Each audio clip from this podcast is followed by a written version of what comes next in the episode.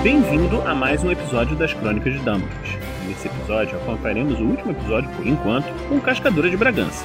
Aqui teremos uma história de amor e vingança, de heroísmo e vilania, e da inacreditável sorte de Guzmão.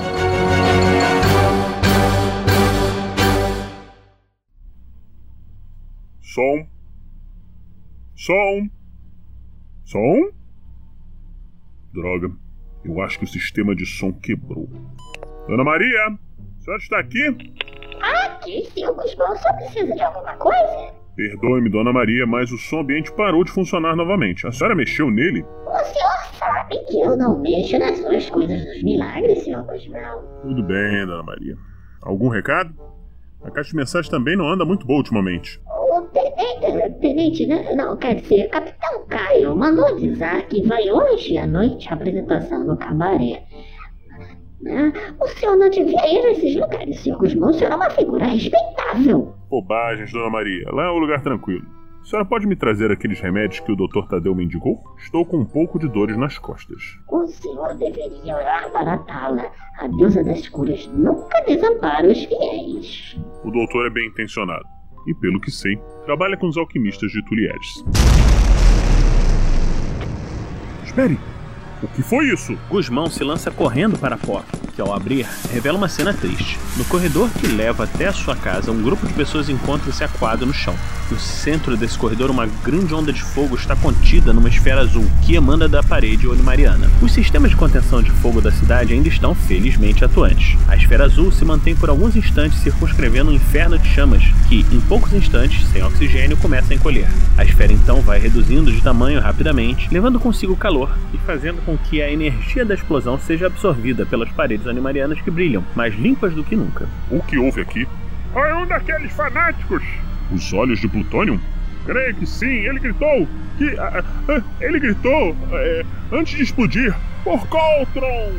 Era um Coltrano? Não pude ver, senhor, foi tudo muito rápido. Graças ao Animar. As paredes invencíveis nos salvaram.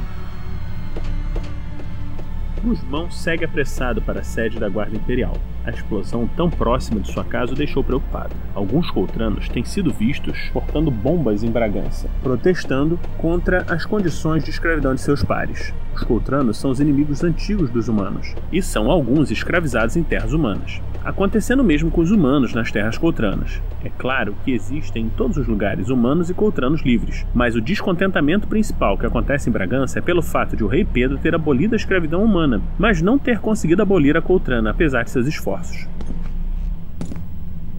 Guzmão chega à sede da Guarda Real.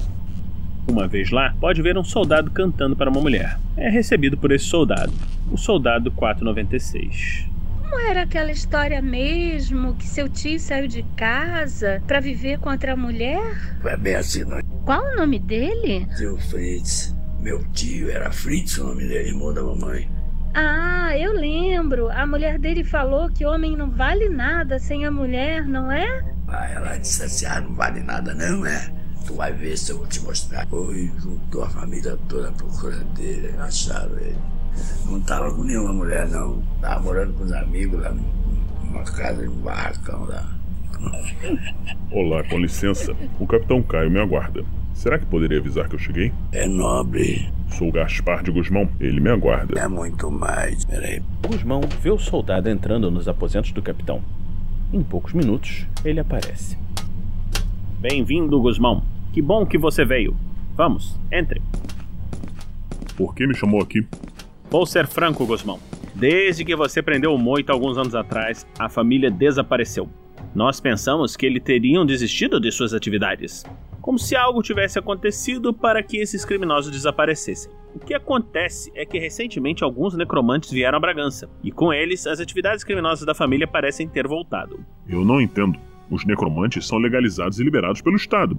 Eles não prestam serviços que, de certa forma, diminuem a necessidade da escravidão? Sim, e é esse o problema. Eles são poderosos demais, são entranhados no sistema e, com as políticas do rei Pedro da emancipação de todos os escravos humanos, acabaram por se tornarem meio é, essenciais. Você sabia que alguns nobres estão usando servos esqueletos cobertos com uma resina plástica? Eles se parecem ao longe com seres humanos normais, mas são na verdade os servos mortos-vivos dos necromantes que, com essa cobertura, passam despercebidos. E qual é o problema nisso? Pelo menos não temos que olhar para esqueletos animados fazendo os trabalhos da cidade. Sim, mas eu estou lhe falando isso por um outro motivo: os assassinatos. Que assassinatos? Eu pretendi encontrá-lo no cabaré hoje à noite, mas já que veio aqui, vou lhe contar. Há três dias foi morto o Sr. Miguel Naveri. As testemunhas falam que um homem estranho que não falava nada veio encontrá-lo no cabaré e o espetou com uma espada antes de que qualquer pessoa pudesse fazer o que quer que fosse.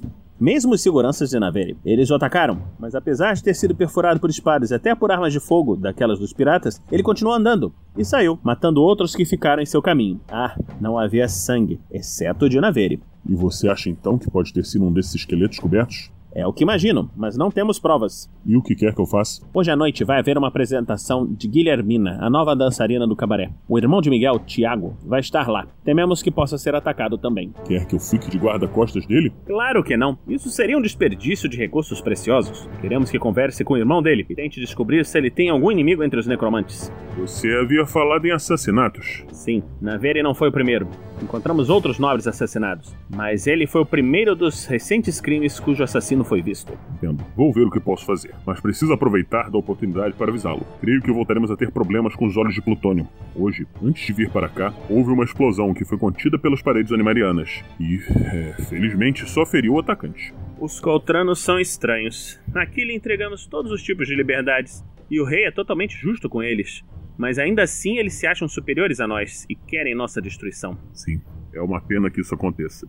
Não fossem esses ataques, creio que o rei teria conseguido a libertação dos escravos coltranos também. Vou indo, capitão. Vou ver se consigo resolver isso. Guzmão sai da sala da guarda, despedindo-se do soldado que contava mais uma de suas histórias para a moça que o acompanhava. Enquanto anda pelos corredores de Bragança, nosso herói vai tentando traçar um plano de ação. Quando afugentou o Fuin há tantos anos, ele sabia que algum outro grupo tomaria o lugar da família. Claro que não foi fácil afugentar todos. O próprio Fuinha saiu naquele mesmo dia e nunca mais foi visto em Bragança. Mas o desmantelamento da organização criminosa tomou um tempo considerável de Guzmão, do então Tenente Caio. Foram anos de trabalho, trabalho árduo, e tudo isso pode ter sido posto a perder. Guzmão ainda não sabe, mas o mal está sempre presente e se manifesta das mais diversas formas. Agora se faz necessário se preparar. Rapidamente, nosso herói se dirige para sua casa. A missão dessa noite no cabaré será diferente das habituais. Tudo indica que ele terá de valer de sua astúcia ao invés de sua perícia de batalha.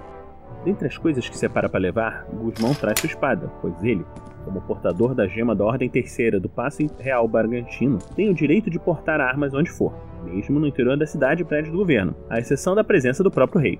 Traz também sua lanterna ancestral, não sabe se precisará sair da cidade. Leva sua armadura leve de couro, não a derur, melhor qualidade, mas a de couro batido, que fica bem por sob a roupa. A roupa ele veste seu antigo traje de festas, que consiste numa camisa folgada de mangas fofas e espalhafatosas. As calças são apertadas, mas Guzmão as mandaram preparar anos antes com um tecido chamado sintético, palavra dos antigos que, embora não fosse como as vestes ancestrais, com sua proteção quase impenetrável, apresentava flexibilidade e alguma resistência a danos. Não era exatamente uma armadura, mas teria de servir.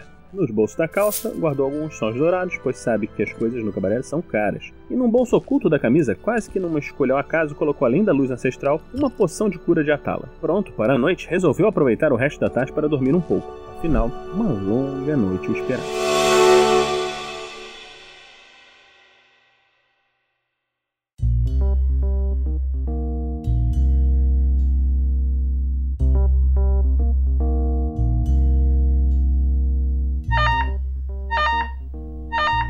Droga, espero não ter perdido a hora.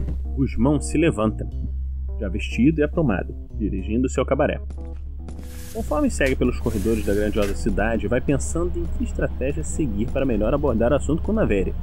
O capitão falara de assassinatos. Seria bom se ele soubesse de antemão mais sobre isso. Mas infelizmente não há tempo de buscar mais informações. Ele terá de se virar com o que já conseguiu. Deixem suas armas aqui. Não é permitida a entrada de armas no cabaré. Com licença.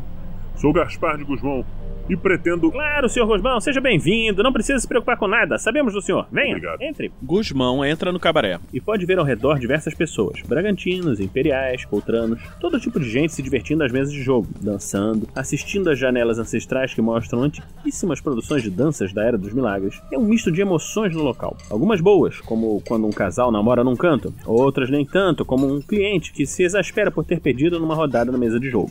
Guzmão retira do bolso de sua camisa uma reprodução do rosto de Tiago Naveri que lhe fora fornecida pelo capitão mais cedo. Ele pode ver que, sentado mais no fundo, ladeado por dois humanos e um coltrano, encontra-se esse tal Tiago Naveiro. Guzmão dirige-se diretamente para ele. Senhor Naveiro, eu presumo. Sim, sou eu. Aqui devo a honra, cascadura. Soube por minhas fontes que seu irmão foi assassinado. Gostaria de ajudá-lo a prender o assassino. O senhor é muito direto, Sr. Guzmão. Por que se interessou por isso? O seu irmão fazia parte de um certo grupo criminoso. Preciso saber se ele tinha rivais. Preciso saber as circunstâncias de sua morte. E preciso saber se houve ameaças antes do assassinato. Não estou a par de quaisquer ligações criminosas do meu irmão. Somos uma família pacífica de negociantes. Entendo. E o que negociam exatamente, Sr. Naveiro? Providenciamos itens de difícil aquisição, sabe? Bens coltranos raros, espécimes de animais exóticos, dentre outras coisas. E por que os necromantes iriam querer matar o seu irmão? Necromantes. Quem falou em necromantes? Entendo. Como seu irmão morreu? Creio que é de conhecimento público. Veja, veja, o, o show vai começar. Guzmão se vira para o palco, mantendo Naveiro na sua visão periférica. Cortina se abre. Guzmão pode ver uma mulher belíssima descendo uma escada. A luz do salão escurece e um foco ilumina a dançarina, que executando uma dança sensual começa a apresentação.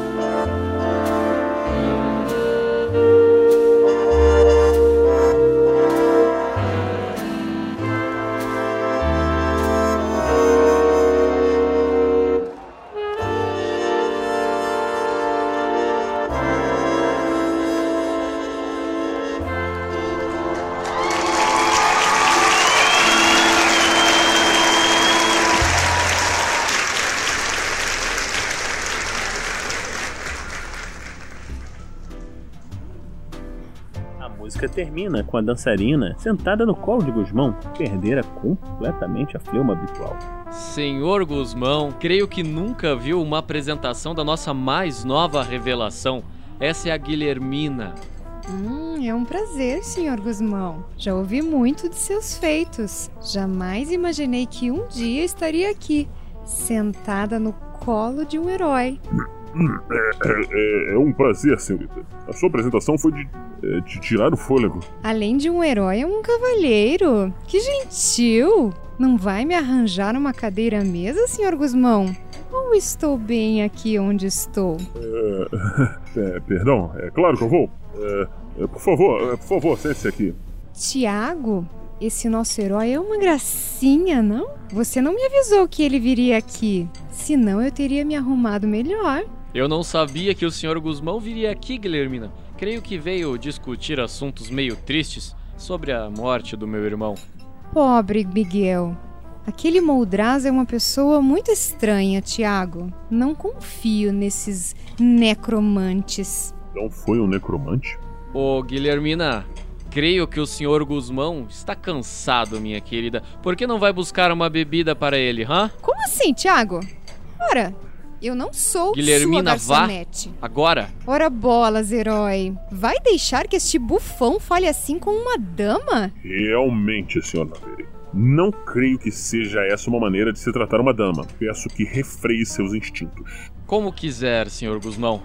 Vou me retirar então. Creio que não temos mais nada a falar. E, Guilhermina, você sabe o que acontece com Almirax que abre muito a boca, não sabe? Vejo que sabe, certo? Ah, com sua licença, senhores. Guzmão pode ver que a cor sumiu do rosto da dançarina com as palavras de Tiago Naveri. E ela se colocou numa posição meio defensiva. O negociante se afastou seguido de seus guarda-costas, deixando o herói e a dançarina sozinhos. Após alguns momentos, Guzmão pergunta a Guilhermina. Você está bem? Creio que sim. Preciso de uma bebida. Você quer? Ou posso te trazer uma? Aquilo que ele falou foi uma ameaça? Saiba que eu posso protegê-la. Ameaça? Não. Não. Não. Ele não me ameaçou. não se preocupe. Podemos? É, digo, você poderia? E precisa? Poderia me levar em casa? A pergunta pega Guzmão de surpresa, mas rapidamente ele se prontifica a acompanhá-la.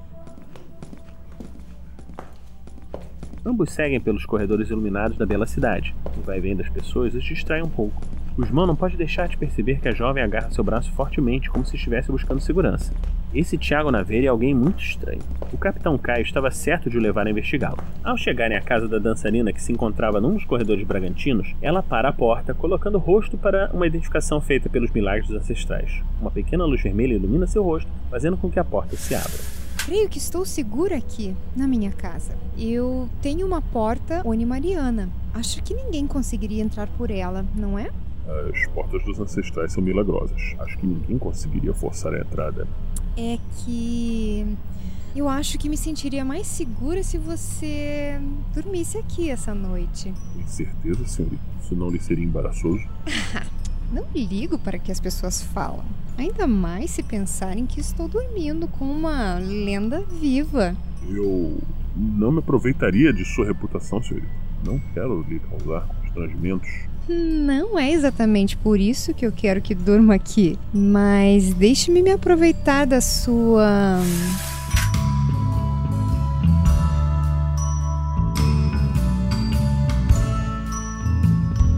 Não passa a noite na casa da dançarina.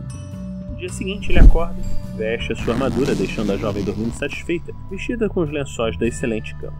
Com cuidado para não acordar, dirige-se à porta milagrosa, que, reconhecendo o comando para abrir vindo de dentro, abre-se, deixando-o passar para a rua. Antes de se afastar, Guzmão certifica-se de que a porta está bem fechada e repassa mentalmente o que já sabe. A próxima parada deverá ser a Guilda dos Necromantes. Não há espaço dentro da cidade de Bragança para uma guilda dos necromantes. Pelo menos eles dizem que a atmosfera do lugar não é condutiva à magia que executam. Então, Guzmão precisa sair de Bragança. Descendo a rampa de cascalho, ele se dirige à cidade, aos pés da capital. Aqui, em casas de pedra, longe dos corredores milagrosos sempre iluminados, a população e expansão da cidade aguarda sua vez de aproveitar as maravilhas ancestrais. As famílias rotacionam sua permanência na Joia do Norte, a cidade de Bragança, alternando a vida numa cidade miraculosa e uma vida numa cidade opulenta, mas mundana. Guzmão sabe os caminhos que precisa percorrer.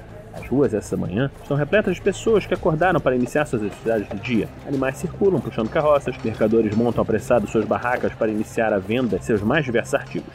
Guzmão continua, afastando-se do burburinho comercial, indo em direção aos bairros de pior reputação, onde os elementos criminosos fazem suas atividades. Aqui, numa mansão antiga, a Guilda dos Necromantes fez a sua sede, e é nesse local que Guzmão para, observando as cercanias.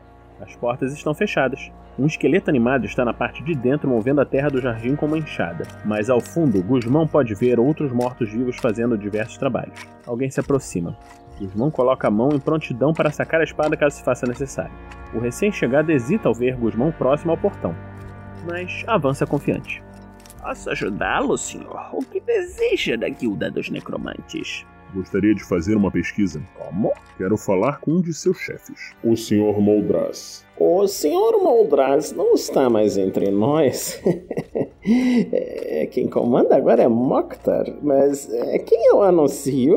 O Gaspar de Guzmão, O Cascadura? ele mesmo. É, certo. Vou ver o que posso fazer pelo senhor. Pode aguardar aqui? Claro. Guzmão vê o acólito dos necromantes andando apressado pelo jardim, falando algo rapidamente ao esqueleto que trabalhava e, após o sussurro, para de se trabalhar e volta às órbitas vazias iluminadas por um tom azul de magia dos mortos. Para Guzmão, que sabe reconhecer uma posição de prontidão de ataque quando a vê. Em alguns minutos, o acólito volta apressado e resfolegando fala. Desculpe-me, Sr. Guzmão, mas o mestre não pode receber visitas hoje. Temo que o senhor terá de voltar em outro dia. Estou em negócios oficiais e temo de que terei de falar com seu chefe. Isso não será possível. O nosso Sr. Mokhtar está ocupado e não pode recebê-lo. Creio que terei de insistir. Nós realmente não temos o que falar com o senhor. Se o senhor tiver um documento oficial, iremos cooperar com as autoridades. Caso não tenha, Vou ter que insistir para que se retire imediata. Lord Melkith, que surpresa ao ver por aqui! Não fomos informados de sua chegada! Guzmão se vira e encara um homem que aparenta já ter meia idade. O olhar desse homem é um olhar louco, o rosto num ricto de algum prazer doentio. Ele olha para o necromante como quem olha para um inseto prestes a ser esmagado. Relanceia o olhar para Guzmão e muda a expressão para uma de dúvida ou curiosidade. Subitamente, a expressão passa a ser uma de reconhecimento. Eu conheço você. Você me prestou um grande serviço. Fala do homem ativa a memória de Guzmão. Você era uma criança.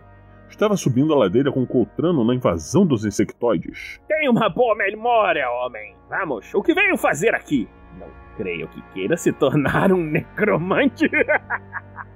Na verdade, não. Vim fazer umas perguntas ao chefe da guilda dos necromantes, mas não estão me deixando entrar. Bobagens, venha! Vamos entrar comigo! Guzmão segue o recém-chegado, sob o olhar atônito do acólito que lhe barrava a passagem. Quando passam pelo portão, o esqueleto que portava a enxada avança com a arma em punho em direção a ambos. O tal de Melquist, que avança confiante, toma a consciência do atacante. Enquanto Guzmão se prepara para sacar a arma, ergue sua mão e, num estalar de dedos, uma coluna de pedra se ergue por sobre o esqueleto que voa pelos céus a uma altura prodigiosa, vindo a cair quase em pedaços ao pé de Melkir, que o esmaga o crânio ainda animado com a bota, enquanto comenta distraído. Sim, sim, é verdade. Foi realmente você. Eu me lembro. Um exército! você certamente é um herói. Faz muito tempo que não encontro um de vocês. Vive agora aqui nessa cidade louca? Sim, eu moro em Bragança. E o que quer saber desse tolo do Mokhtar? Estou em investigação sobre assassinatos. Assassinatos? De quem? De várias pessoas, dentre elas o irmão de Tiago Naveire. E quem é esse inútil? Parece ser um influente comerciante local. Por que perde seu tempo com essas bobagens? Você não é um herói! Não deveria estar caçando monstros! Estou ficando velho. E não sou mais tão forte como era antes. Eu sempre me esqueço disso. Vocês perdem a vitalidade muito rápido. O que acha da imortalidade? Até onde sei é impossível. Você não podia estar mais enganado, herói! Veja só, chegamos! Melk chuta as portas duplas de uma ampla sala. Atrás de uma mesa está um homem de aspecto doente, com a pele meio cinzenta. Os olhos estão ocultos por um capuz que cobre quase todo o rosto. Ele ergue o rosto e o irmão julga ter visto um vislumbre de olhos estranhos que desaparece nas sombras do capuz. Malgevru! O que está fazendo aqui? Como veio para. Mokhtar, seu imbecil! Não use meu nome! Eu sou Melkith. Você, herói! Não veja isso! Não se lembre disso! Guzmão, após ver Melkith ou Malgevru, se mover a uma velocidade impossível, sente uma terrível pressão mental, que rompe com facilidade impossível todas as defesas mentais que ele estudara com Bonifácio. Logo depois. Logo depois. Logo depois, Guzmão está sentado numa cadeira. À sua frente está Mokhtar, líder da guilda dos necromantes. E ao seu lado está um homem que ele não conhece, mas pensa conhecer. Muito bem, Sr. Guzmão. Vou responder a todas as suas perguntas. Como cheguei aqui? Você desmaiou na porta quando lhe disseram que não poderia entrar. Acho que precisa ver isso, homem. Na sua idade pode ser perigoso. Eu trouxe para dentro e lhe demos uma poção de cura. Mokhtar ficou extremamente arrependido de seu erro e, como penitência, vai lhe informar verdadeiramente tudo o que lhe perguntar. Eu garantirei isso. Guzmão sente-se meio confuso, como se algo lhe escapasse. Mas decide aproveitar a ocasião para fazer as perguntas que precisam fazer sem rodeios. O senhor sabe dos assassinatos que estão sendo cometidos? Sim. Tem algo a ver com eles? Sim e não. Explique-se. Eu forneci os meios, mas não sou responsável pelas mortes. Não entendo. Tiago Naveri queria acabar com seus competidores. Ele quer restabelecer a família em Bragança, sendo ele agora o patriarca. Por isso me procurou e comprou alguns esqueletos animados. Ele os recobriu com uma resina plástica para os fazer parecer pessoas normais e usou para se livrar de seus rivais. Você sabia que isso aconteceria? Que eles seriam usados para assassinatos? Sim. Parece que o herói pegou você, Mokhtar. Não vejo porquê. Se eu vender uma arma, sei que ela será usada para matar, mas não sou eu quem mata. Isso é moralmente dúbio. herói, preste atenção onde está. Você acha que nós ligamos para a moralidade? Não fiz nada ilegal, apenas vendi uma arma. Não há nada que você possa fazer. Veremos. Já vai sair? Sim, a menos que pense em tentar me impedir. Guzmão move a mão para a empunhadura de sua espada. Eu estou tentado a deixar isso acontecer para ver o quanto o velho Mokhtar mantém de sua força. Mas não. Não vou deixar isso acontecer. Mokhtar não vai fazer nada contra você enquanto eu estiver na cidade. Mas saiba, herói, que eu vou embora hoje. Já vou ter até lá todos os ingredientes alquímicos para as minhas experiências. Se eu fosse tão fraco como você, eu fugiria. Você pode ver que esse rostinho lindo aqui quer comer seu coração. Guzmão vê que o homem estranho aperta as bochechas do chefe da guilda dos necromantes como um pai aperta as bochechas do filho. O ricto de ódio que sugere em Mokhtar, que permanece quieto, dominado. Guzmão sente uma aura de terror se apossar de seu corpo, como que emanando do chefe da guilda dos necromantes. Enquanto ele lhe pergunta: Precisa saber de mais alguma coisa? Isso mesmo, Mokhtar. Como bom cachorrinho que você é. Creio ser tudo, mas saibam que vou ficar de olho em vocês. No senhor, senhor Mokhtar. E no senhor também. Qual é mesmo o seu nome? Melk! Se sabe o que é bom para você, fuja, herói! Eu só estarei aqui para proteger até a noite! Guzmão sai, ouvindo Mokhtar chamar o acólito que o recebera ao portão, enquanto chegara. Pode ver que o homem o olha com um olhar vazio, de um medo incalculável.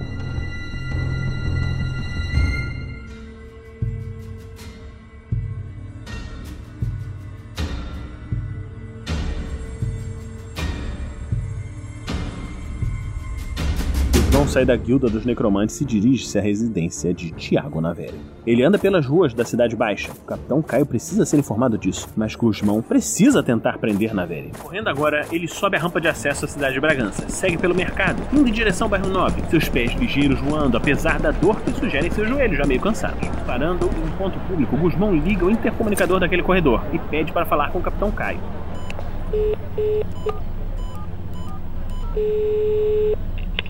Foi Naveri. Ele quem comprou os esqueletos e os cobriu de resina. Tem certeza? Sim. Precisamos prendê-lo. Mas antes, precisamos localizar todos os esqueletos. Irmão, ele irá ao cabaré hoje. Vou com meus homens à residência dele e destruiremos esses esqueletos. Você deve ir ao cabaré e o prender. Mas aguarde a minha confirmação. Preciso de tempo para mobilizar meus homens e não deixar nenhum esqueleto escapar. Guzmão segue em direção ao cabaré, mas no meio do caminho sua intuição faz parar. Por que Tiago iria para o cabaré pela manhã? Não haveria motivo. Parado enquanto pensa, Guzmão ouve um dos diversos chamados de áudio que de tempos em tempos passam pelo sistema de som da enorme cidade. a estreia no grande palco daquela que vem atraindo multidões. Guilhermina! Ela estará... Guilhermina! Correndo pelos corredores da gigantesca Bragança, a joia do norte, não segue, veloz, pedindo perdão aos transeuntes nos quais esbarra em sua correria. Como for esquecer da dançarina? Sendo Naveira um assassino, ela certamente estaria em perigo. Após tensos minutos correndo e subindo os andares, Gustumão finalmente chega à residência de Guilhermina. Vez lá, ele se depara com estranhos personagens parados à porta. São dois indivíduos que vestem longos mantos e se encontram completamente parados. Não se aproxima, mão apostos para sacar a espada. Quem são vocês? E o que fazem aqui? Nesse momento, a porta de Guilhermina se abre. A dançarina está se preparando para sair. As figuras voltam, os rostos impassíveis para a porta invencível que se abre, e as mãos sacam de espadas quando avançam para distrair a dançarina que não sabe o perigo que corre. Guilhermina, cuidado! O aviso fez com que a moça desviasse o rosto. No momento em que a lâmina de uma espada empunhada pelo silencioso atacante passa a milímetros de seu rosto, Guzmão ataca, sendo repelido pelo segundo assassino, que apara investido de sua espada. Guilhermina tropeça e cai para dentro de casa, no momento em que um segundo golpe corta alguns fios de seu cabelo. Ela grita enquanto engatinha para dentro. O atacante de Guzmão quase acerta o herói, e num rápido movimento desvia do golpe, acertando um murro no rosto do atacante que se deforma com impacto, como se tivesse sido afundado.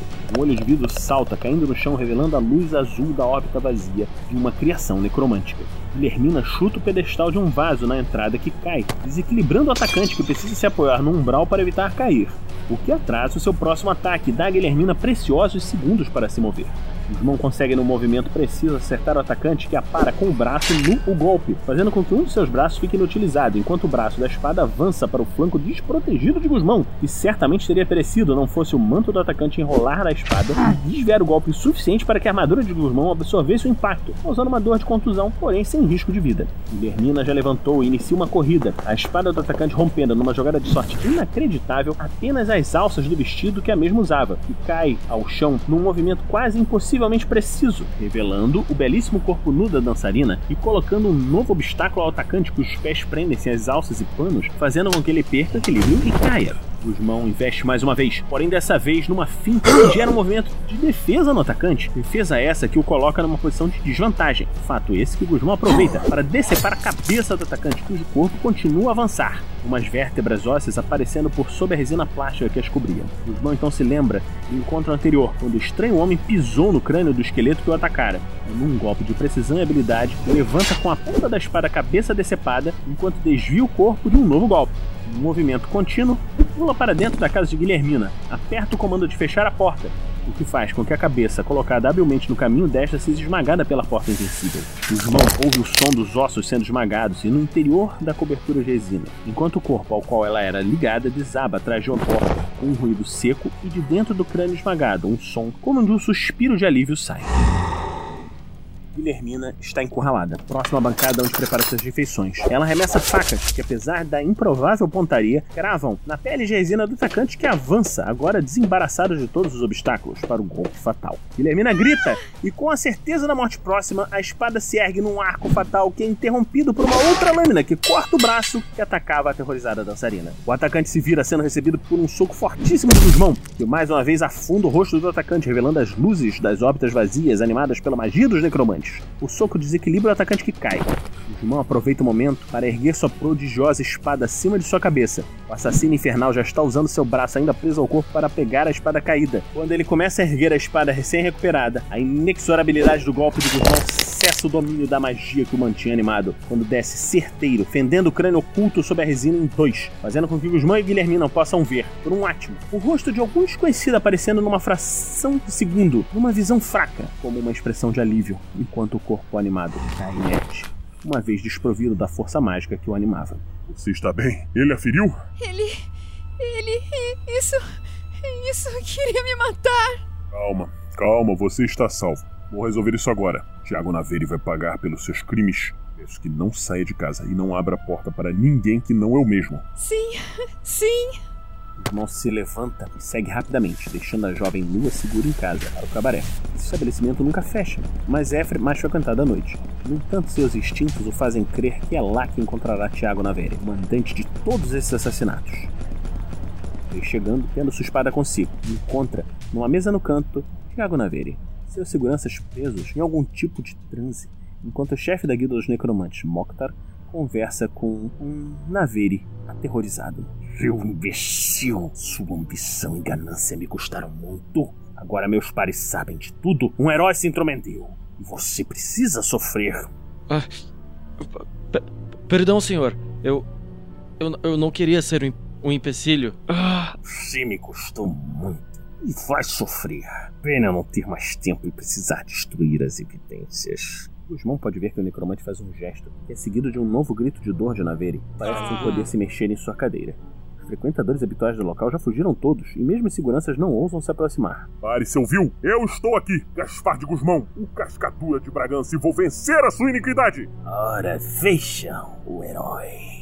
Guzmão sente seu corpo sendo paralisado por um comando mágico do necromante, chefe, e sendo forçado por um movimento que não comanda ao sentar-se ao lado de Naveri. Então está aqui também, herói. Que divertido. Vou poder me livrar de você juntamente com esse imbecil. O que está fazendo comigo? Nada que você possa entender. Apenas aceite que encontrou um rival que Malgevru não pode proteger. E pensar que aquele maldito me humilhou. Eu vou me vingar dele, sabe? E de você. É uma pena que eu não tenha mais tempo. Eu adoraria saber qual é o gosto do sofrimento de um herói. Faz muito tempo que eu não provo um. Mas as prioridades primeiro. Guzmão sente uma dor incapacitante atingir todos os pontos de seu corpo, como se ele estivesse sendo perfurado por milhares de facas, por dentro e por fora. Ele pode notar ainda o desapontamento do necromante que fala: Parece que você é mais resistente do que imaginei. Queria ter mais tempo para o torturar, herói. Ver o que é preciso para quebrar você. Mas eu não tenho tempo. Guzmão viu Mokhtar retirar de dentro da roupa um dispositivo. Sabe o que é isso? Não, não. Não, por, fa por favor, não, eu não. Não, eu não quero morrer. Silêncio. Eu me cansei de você. Não, não. Não, por favor. Não, não, não, não. Guzmão vê o necromante tocar o corpo de Naveira que grita enquanto a vida é sugada de seu corpo. Outro instante deixando uma casca vazia onde estava Tiago Naveira. O necromante lambe os dedos num gesto obsceno. Delicioso. Mas como eu dizia. Sabe o que é isso, herói? Bomba dos olhos de plutônio. Sim, ela vai destruir tudo aqui. É claro que essas suas malditas paredes não permitirão que tudo desabe, mas vai eliminar todas as evidências. Agora eu vou ter de deixá-lo, herói. Afinal, apesar de meu poder, eu não resistiria a uma explosão dessas. Guzmão Mokhtar levantar-se, colocando a bomba na mesa onde estão Guzmão, o cadáver de Naveire e seus guarda-costas paralisados. Ele avança calmamente, os números da bomba indicando os poucos segundos para a detonação. Guzmão não sabe o que fazer. Tenta as disciplinas do Bonifácio, sem resultado. Tenta mover os braços e as pernas sem resultado. Pensa em Guilhermina, sua vida de aventuras, e como deseja ainda fazer mais. Pensa nos deuses e ora. Todos os deuses. Estou numa situação sem saída. Preciso de ajuda! Mundos passam, Guzmão quase perde as esperanças. Mas, no canto dos olhos, pode ver uma mulher envolta num manto de escuridão. Ela se aproxima por trás de Guzmão e dá um beijo no rosto. Guzmão sente o corpo livre e pode agir. Olha na direção da mulher que não está mais lá. Sem tempo a perder, Guzmão pega a bomba que marca os últimos segundos fatais, ergue-a no ar e, num arremesso impossível, grita para Mokhtar, que está quase à porta. Ei, vilão! O bem sempre triunfa! Mokhtar se vira para zombar do herói mais uma vez, recebendo a bomba no meio do peito. A expressão de deboche e o ar vencedor desaparecem de seu rosto quando ele percebe Guzmão em pé, rodeado aos seus olhos 13 figuras translúcidas. Os deuses dos humanos. Ele não tem tempo de fazer mais nada que não seja gritar quando o calor da explosão começa a devorar seu corpo imortal. A radiação e o calor começam a destroçar suas moléculas, libertando o espírito maligno de seu interior. Esse espírito ainda pode sentir-se envolvido por um campo de força das paredes invencíveis que contém sua forma e os relâmpagos mortíferos que são a consequência da morte dos de sua espécie. Ele sente por um átimo a impotência e o vazio do mal, antes de desaparecer da existência no momento de desespero revolta.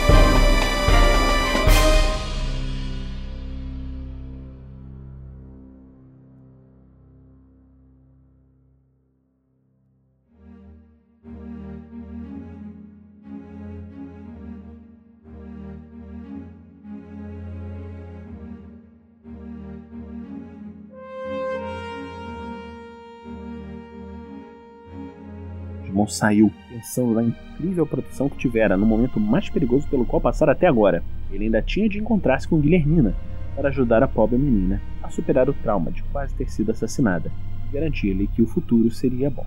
Agora, deserto cabaré, 13 figuras etéreas conversam entre si. Foi uma intervenção direta, Nitz. Não acha temeroso? O momento de temer passou.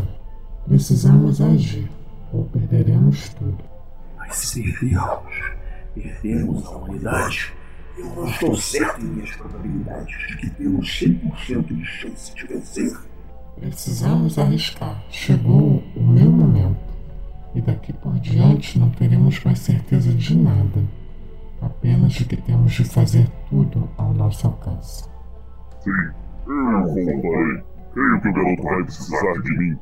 Será que estamos prontos? Vocês precisam estar. Nós estamos. Sim, nós estamos. E o destino do mundo se aproxima.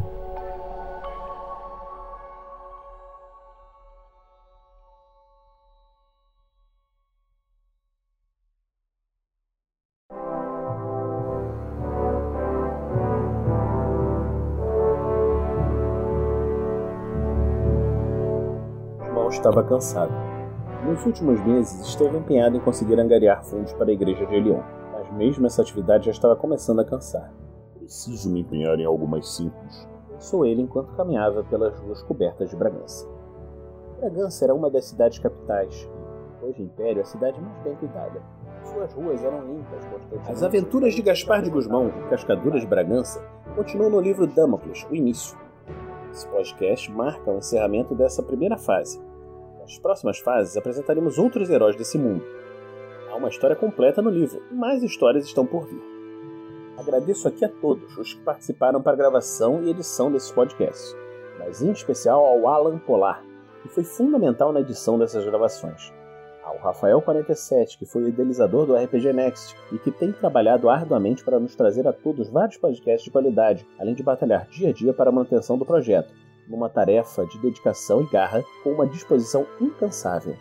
Gostaria de agradecer aos meus amigos que vêm jogando RPG comigo já há tantos anos, em especial ao amigo Nilson Doria, o criador do personagem de RPG Gusbão, na aventura que mestrei e que depois foi portado por mim para os livros e o podcast.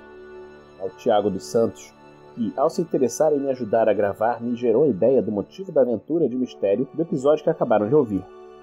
E gostaria de fazer um agradecimento especial a uma pessoa e não está mais entre nós. Vocês talvez tenham reparado em um momento em que ouviram uma história meio estranha, uma gravação de qualidade diferente. Vou lhes explicar a história por trás do Soldado 496. Quando eu era criança, junto com meu irmão, passávamos os dias de escola na casa de meus avós maternos. Meu avô era uma pessoa fantástica. Ele era extremamente engraçado e contava diversas histórias. Eu lembro que, quando pequenos, pedíamos para ele contar as suas aventuras do quartel quando ele, o 496, fazia e acontecia, gerando altas confusões e sempre se saindo bem. Enquanto de tanto ouvir histórias, eu imagino que tenha sempre sentido gosto por criar histórias, o que acabou em última análise por me colocar aqui nessa conversa com vocês. Então aproveitei várias sequências de conversas gravadas do meu avô com minha mãe, quando ele já estava doente, e em edição consegui montar uma sequência que fizesse sentido na história do Gusmão. Eu, infelizmente, não pude contar com meu avô para gravar ele mesmo junto comigo esse podcast. Mas, através da magia da edição e com um certo trabalho para tentar colocar as palavras certas na ordem certa de maneira a ficarem coerentes, consegui um pequeno diálogo com ele. Sinto muitas saudades dele, mas sei que onde estiver está feliz e aproveitando essa nova fase de aventuras num level up. Voitor, o 496, também conhecido como o maior do mundo. Obrigado dedico essas gravações a você. É isso.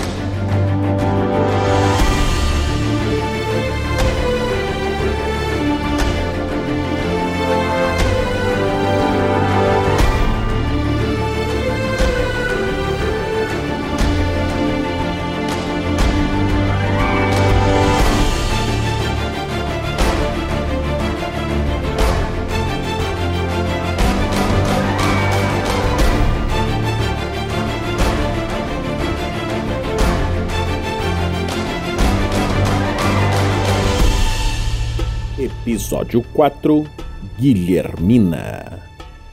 Com as vozes de Vinícius Watzel, Tiago Santos, Vanessa Müller, Rose Melo, Rosângela Lima e Heitor dos Santos. Músicas por Kevin MacLeod, Epic Soul Factory, Droneland Tower e Eric Eichholm. Edição Alan Polar. Revisão Vinícius Watzel Rafael 47 e Pedro Quitete.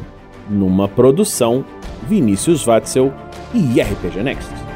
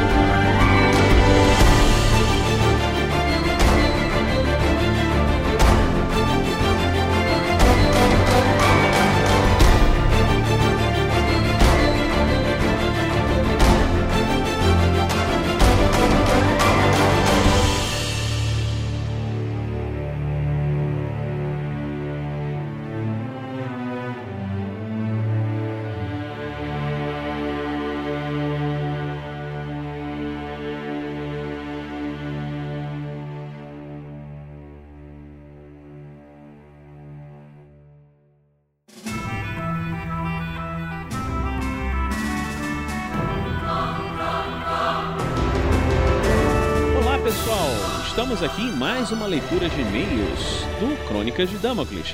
E dessa vez, dessa vez com um convidado mais do que especial. Estamos aqui com o nosso editor, Alan Polar. Fala, Alan, tudo bem? Como é que você está? Eu estou me sentindo muito esquisito, cara, de sair de trás da cortina, velho.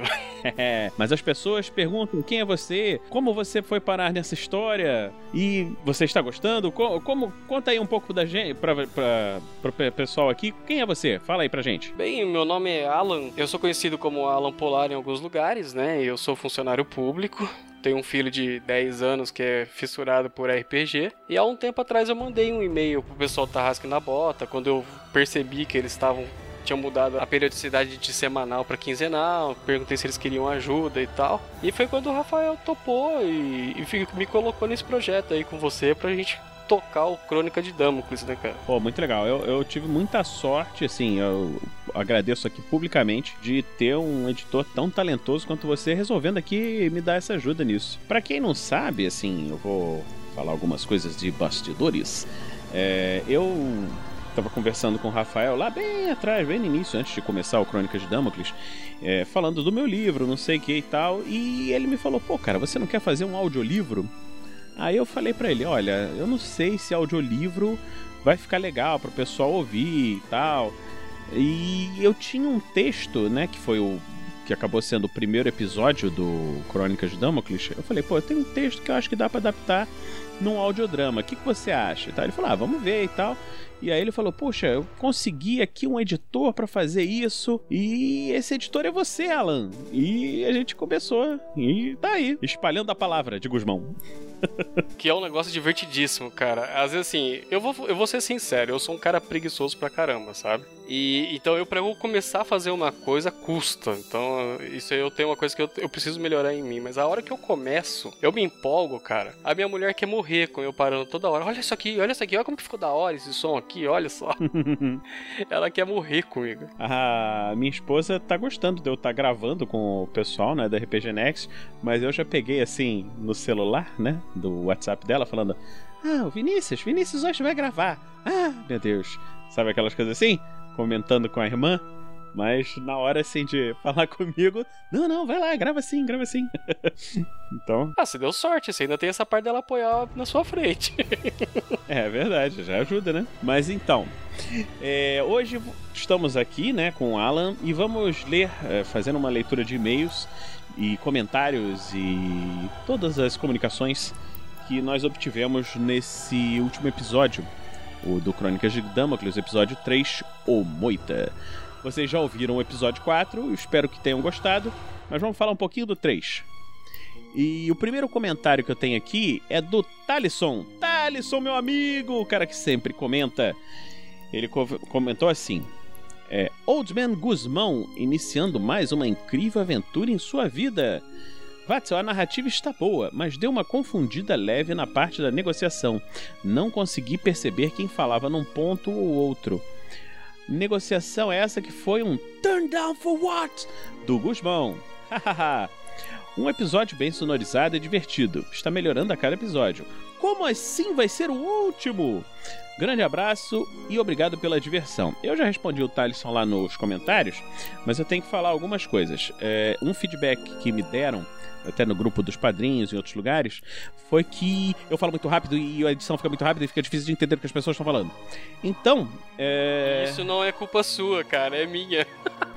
Você, você acelera? Eu sou o cara que deixa o Vinícius rapidinho, meu. Até o Rafael já falou que eu preciso melhorar isso. É que eu sou um cara muito ansioso, sabe? Hum. Então quando, quando começa a aparecer muita pausa, eu vou cortando. Eu, eu sou o rei da tesourinha aqui. É, mas eu, eu também já falo muito rápido, né? Eu gostaria até de pedir desculpa pros ouvintes que têm essa dificuldade. Muita gente não sabe, mas eu já participei de outros podcasts. E como a gente tinha um problema que a gente precisava dar um ritmo para não ficar chato, então eu, a gente cortava todos os espaços possíveis e imagináveis. Então tá difícil de perder esse costume, entendeu? Mas assim que. Mas é, eu já conversei com o Rafael e tal, e eu vou ver se eu, pelo menos, agora eu vou revelar que a gente vai ter mais episódio de Crônicas de Damocles. Já cortei você aí, Vinícius. Contou o segredo. Agora a gente vai. Agora vai mudar o foco. Sim. Serão sim. aventuras futuristas com mulheres de biquíni e metralhadora. Claro, claro. Mentira, cara. mentira, mentira. Ué, mas em Damocles cabe mulheres de biquínis e metralhadoras, por que não? mas não vai ser isso não. Eu vou colocar lá nesse aí outros personagens do livro ainda, né? Como esses episódios vão ser prequels, vou apresentar outros personagens. Vamos fazer sempre assim em ciclos, né? É, fazer assim uns quatro episódios, mais ou menos, de cada, de cada grupo de personagens, até conseguir apresentar todos. Como tem um monte de gente naquele livro, vai demorar um, um tempinho até aparecer todo mundo. Eu espero que até lá eu já tenha conseguido lançar o segundo livro. E aí já tenha mais histórias para contar e mais personagens. Mas é, eu espero eu... que eu consiga ser mais comedido nas, nas, Eu prometo que eu vou ser mais comedido na edição das próximas vezes. Não, eu, eu vou falar mais devagar. É, eu também preciso mudar isso daí e falar um pouquinho mais devagar. Ai, ai. Mas então, isso aí foi o e-mail do Talisson. Agora eu vou, vou passar para você, Alan. Você vê se você tá com ele aí, o, o, o e-mail, o comentário, desculpa, do Rafael Lamour? Sim, sim, tô com ele aqui. Então, lê aí pra gente. Comentário do grande revisor Rafael Lamour. Fiquei bem curioso com este universo. Ainda não consegui identificar a ambientação. Pulei uns episódios para ver o que rola no enredo à frente. Vou ouvir mais para conhecer este universo. Tem elementos, armas, cenários bem psicodélicos atemporais aqui. Muito legal. É, Rafael, é, esse universo ele é uma mistura de ficção científica e fantasia e se você por acaso já leu o livro, você sabe que tem outras coisas mais doidas ainda. Eu vou posso dar um spoilerzinho aqui. Eu acho que o Pedro já falou disso na Forja. É, tem um um pistoleiro, tem piratas, nós temos clérigos mágicos e várias e várias outras coisas que ainda vão dar as graças aqui né? Vai, vai aparecer muita coisa legal. É... Penso que o Damocles é a Torre Negra do Brasil, velho. Exatamente, exatamente. Tudo que você puder imaginar vai ter lá. Bom, eu vou ler o próximo comentário aqui que nós temos. É, do Fábio Rocha. Vinícius, que episódio fantástico! Esse Gaspar de Guzmão tá bem preparado mesmo, hein? Resistir ao ataque mental deve ser bem difícil, mas adorei toda a tensão na busca pelo Moita. Estou ansioso pelo próximo episódio. Fábio, obrigado, cara. É, eu, eu, espero que você realmente tenha gostado e que veja que o Guzmão é foda, mas tem algumas coisas e alguns seres meio perigosos nesse mundo. Se você já ouviu o quarto episódio, você está ouvindo os e-mails agora, você sabe que tem um povo meio esquisito por aí. Isso daí vai ser revelado aos poucos, ou se você tiver muita curiosidade, você compra o livro e já vai saber mais ou menos o que, que é. Alan, eu acho que tem mais um comentário aqui do Rafael47 e que é um comentário assim muito relevante. Você gostaria de lê-lo? Realmente. Realmente, Rafael, valeu. Esse foi um ótimo comentário e eu acho que por enquanto nós temos esses poucos comentários, mas eu espero que nos próximos aumentem. Eu vou dar uma de Thiago aqui e falar para vocês: comentem, comentem, comentem. Quanto mais vocês comentarem, mais pessoas vão querer as ouvir e, quem sabe, conhecer mais desse universo. Agora, Alan, eu queria falar um negócio que é uma coisa assim, que é uma parte um pouquinho mais emocional para mim, que vocês já assistiram, né? Já ouviram esse último episódio e eu até comentei no final, durante a gravação mesmo dele, sobre o meu avô, a participação dele, né? Foi uma coisa assim muito difícil até, né, de, de fazer tecnicamente. É, porque eu tive que pegar trechos de conversas dele que a minha mãe gravou, né? Ela conversando com ele, ele já estava bem doente naquela época, a voz dele estava meio rouca, né? É, e tentar montar uma, uma sequência que fizesse uma fala, né? Mas eu, eu achei muito legal é, poder pegar é, essa coisa do meu avô e apresentar uma pessoa tão legal que ele foi, ele é, né? Pra todos vocês que escutaram esse pedacinho aí da minha imaginação. é, não é todo dia que a gente tem acesso, né, a descobrir quem que é o cara que inspirou você, né? É verdade. A seguir esse caminho. Então eu achei bastante interessante. Eu fiquei tocado quando eu ouvi. Ah, obrigado. Eu, eu gostei muito de fazer e, e, eu pensei, caraca, será que eu vou conseguir? E algumas frases, assim, eu não sei co como é que eu consegui esse contexto, assim, por exemplo, ele é nobre. E da onde que ele tirou isso? E parece que foi pra, pra ter alguma coisa, né, pro, pro nosso podcast. Alan, eu agradeço bastante aqui publicamente, mais uma vez, a sua presença, o seu, a sua empolgação. E, e, assim, o trabalho que danado que isso aí dá, né? E, com certeza você é uma parte essencial dessa história. E pode ter certeza, se você quiser, você vai vai ter um personagemzinho aí com um nome próximo do seu aparecendo aí no próximo livro. Opa, agora estamos falando de negócios. Todo pessoal que me ajudou de alguma maneira tem um nomezinho perdido assim no livro. São uns NPCs, são os padrinhos de Damocles que aparecem de vez em quando. Mas é isso aí. Pessoal, eu acho que eu vou deixar então aqui, pedir pro Alan é, encerrar, que ele ainda não tinha aparecido, mandar um, um abraço aí pra gente. E antes de ir, você, Alan, quer recomendar alguma coisa pro pessoal? Quer falar alguma. Ter alguma ideia? algum recado, qualquer coisa que você queira dizer aí pra gente. Cara, eu só tenho a dizer, ouçam e compartilham Crônicas de Damocles e, e todos os podcasts do RPG Next. Com certeza. O projeto do RPG Next é um projeto sensacional e eu espero que vocês estejam gostando desse meu cantinho nele. Grande abraço, pessoal. Até o próximo. Até, abração. Com umas aventuras novas. Tchau, tchau. Fui.